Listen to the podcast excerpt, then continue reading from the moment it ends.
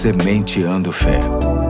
Porque semear a fé produz grandes colheitas.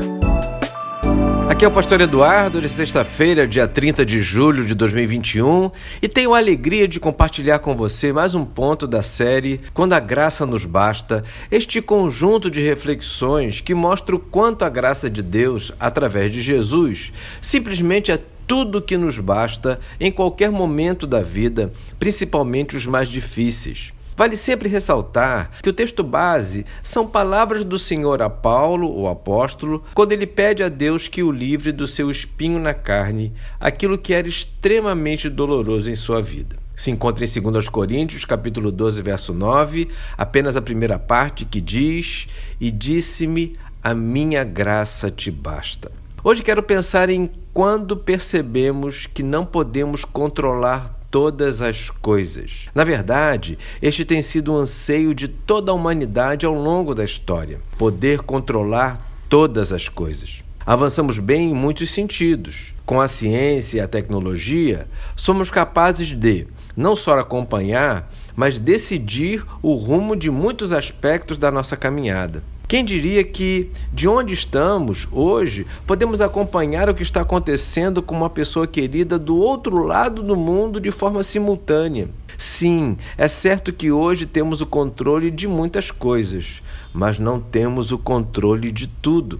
E naquilo que não podemos controlar, existe a tendência de gerar em nós muita angústia e sofrimento. Existem sim muitas áreas significativas cujo único controle está nas mãos de Deus e mais ninguém. Por mais que tentemos e pelos motivos mais legítimos, não nos cabe deliberar um milímetro sequer. Pois bem, são para essas coisas que nos afligem e que não podemos controlar que existe a graça de Deus. Esta graça que nos garante o amor e a misericórdia do Senhor sobre nós, na confiança de que aquele que está sob controle é o soberano Deus que nos ama mais do que ninguém e que sabe perfeitamente o que está fazendo.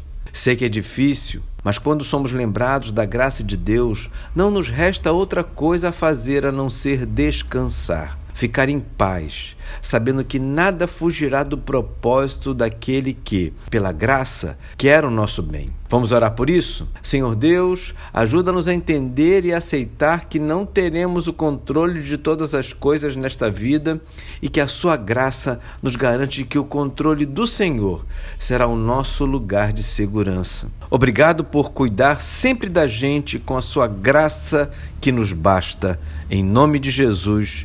Amém. Hoje fico por aqui e até amanhã, se Deus quiser.